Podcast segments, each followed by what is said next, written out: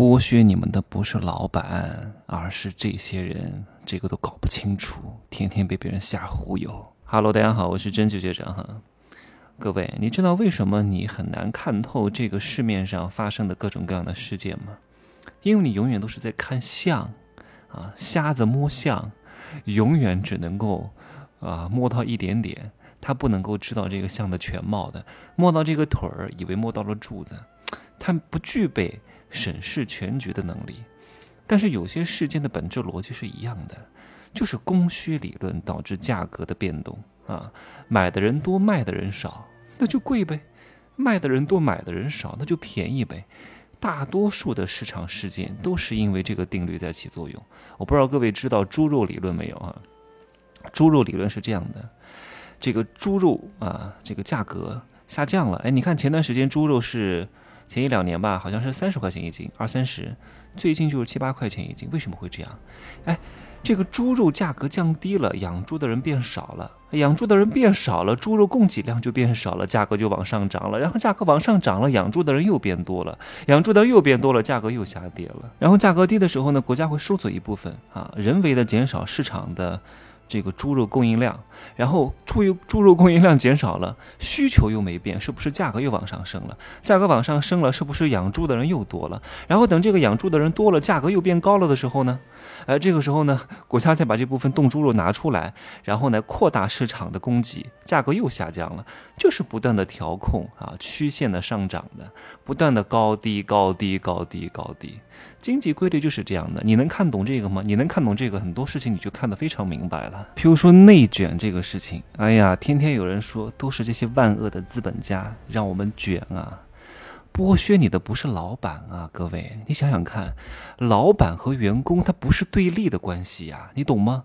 你贡献价值，老板给你钱。我认识很多做的比较好的老板，一些垃圾老板我就不讲了，垃圾老板觉得就要剥削员工，所谓稍微好一点的老板都会觉得。如果没有这些员工，我就挣不了钱。我是在给员工打工，心态都非常正的啊。那为什么会造成卷的这个状况呢？因为供给太多了。好好把我的猪肉理论好好听一听，为什么会卷？供给太多了呀。你看七零后读大学的人有多少？零零后读大学的比例有多少？天天有人跟我讲，哎呀，是都是都是大学生。为什么供给量太多了呀？是骡的是马都能上个大学，大学就不值钱了呀。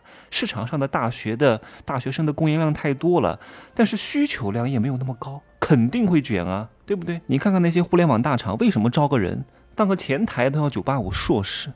不是因为九八五硕士有多值钱，没办法，应聘的人太多了，九八五硕士太多了，二幺幺的本科根本就不要，二幺幺的硕士也不要，我只要九八五的硕士，因为太多了，我没办法要那么多人，我只能提高我的门槛，这个时候就是买方市场了呀，是，是你的同龄人、你的同阶层的、你的竞争者造成了这个局面，而不是老板造成了这个局面。如果把这个事情放在三十年前。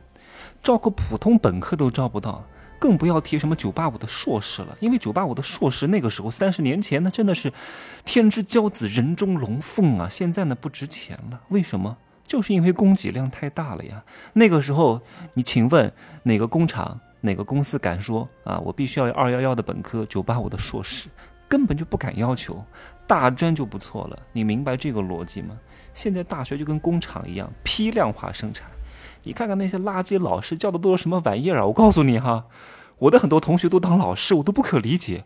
我说，哎呀，说我幸好我的同学也不听，因为我们那个同学很多都保研的，在学校当老师了。我说这种水平还能当老师？哎呀，可见啊，学生的质量会越来越差。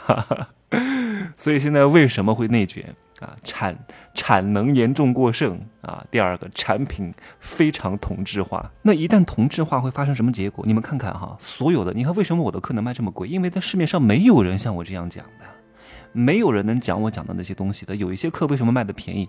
因为市面上竞争者太多。就像我讲的封神课，我从来没看到哪个老师有讲过，他也讲不出我那个能量和感觉，所以它的价格就高，很多人模仿不来的。你说我要我要讲个什么抖音？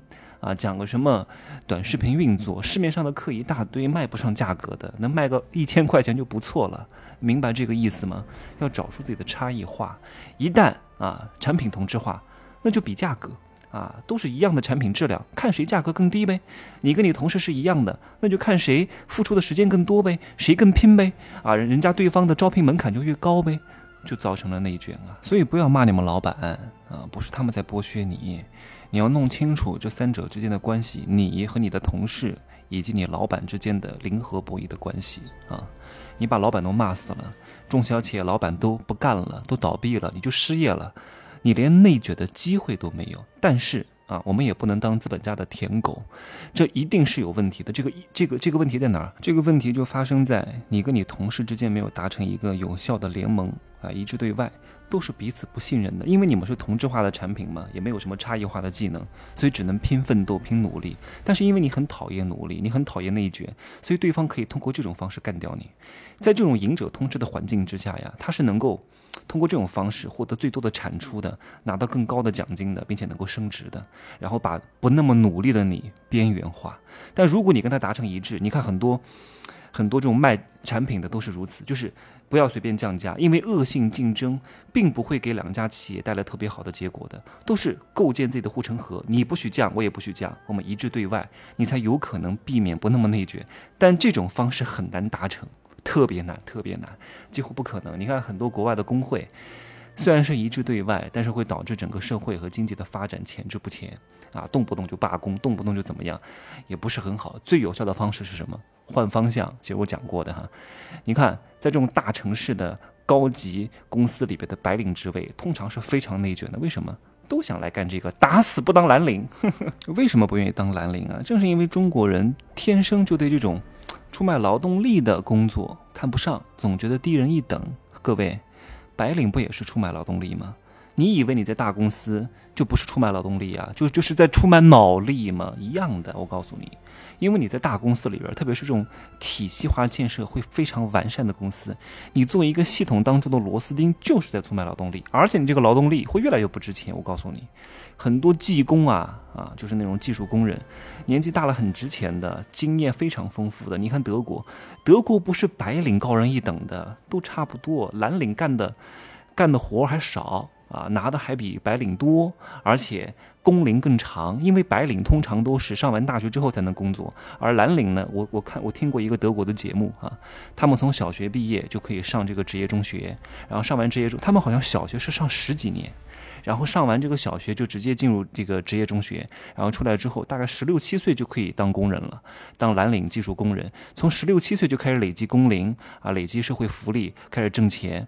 然后等那些白领大学生二十四五岁毕业的时候，他们都挣了将近十年的钱了，这完全不能对等的。所以不要把这个东西看得那么分化。当然，我不是鼓励你都去当工人、当蓝领哈、当技术工人，要根据你自身的情况去定，不要为了面子。去随大溜，那完全不行的。如果你真的天资聪慧，真的是善于统筹兼顾，跟人打交道，在公司里面当白领，还真有可能当高管啊，真有可能年薪百万。如果你真的是很木讷。这个很木讷，不善于讲话，然后呢也很笨，也不善于学习那些所谓书本上的知识。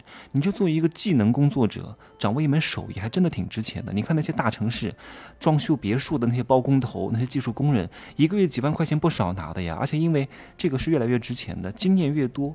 啊，以后越来越值钱，然后自己再组建一个包工头干一干，年纪大了五六十岁照样很受欢迎。如果你当一个白领，天资又不聪颖，三十五岁还是还是一个基础职员，你当这个白领有什么意思呢？对不对？就是为了大家所谓的，哎呀，我们家谁谁谁在哪家大公司工作，你不是傻吗？好吗？不要被这些舆论误导了，清清楚楚的认知自己在这个社会上的定位，你适合做什么，认识自己真的是最大的能力，好吗？就说这么多吧，姐儿，可以加我的微信，真奇学长的拼手字母加一二三零，备注喜马拉雅哈。如果你真的刚刚踏入社会，一定要把入世十三节听完。我说了，所有的一切的技能啊，都是要通过内功去发挥的，你要认清自己。与这个世界的关系，自己与周边人的关系，你才能更好的学习其他的什么话术、营销技能、销售方式，那些东西的底层逻辑就是人与人的关系，好吗？就这样讲吧，拜拜。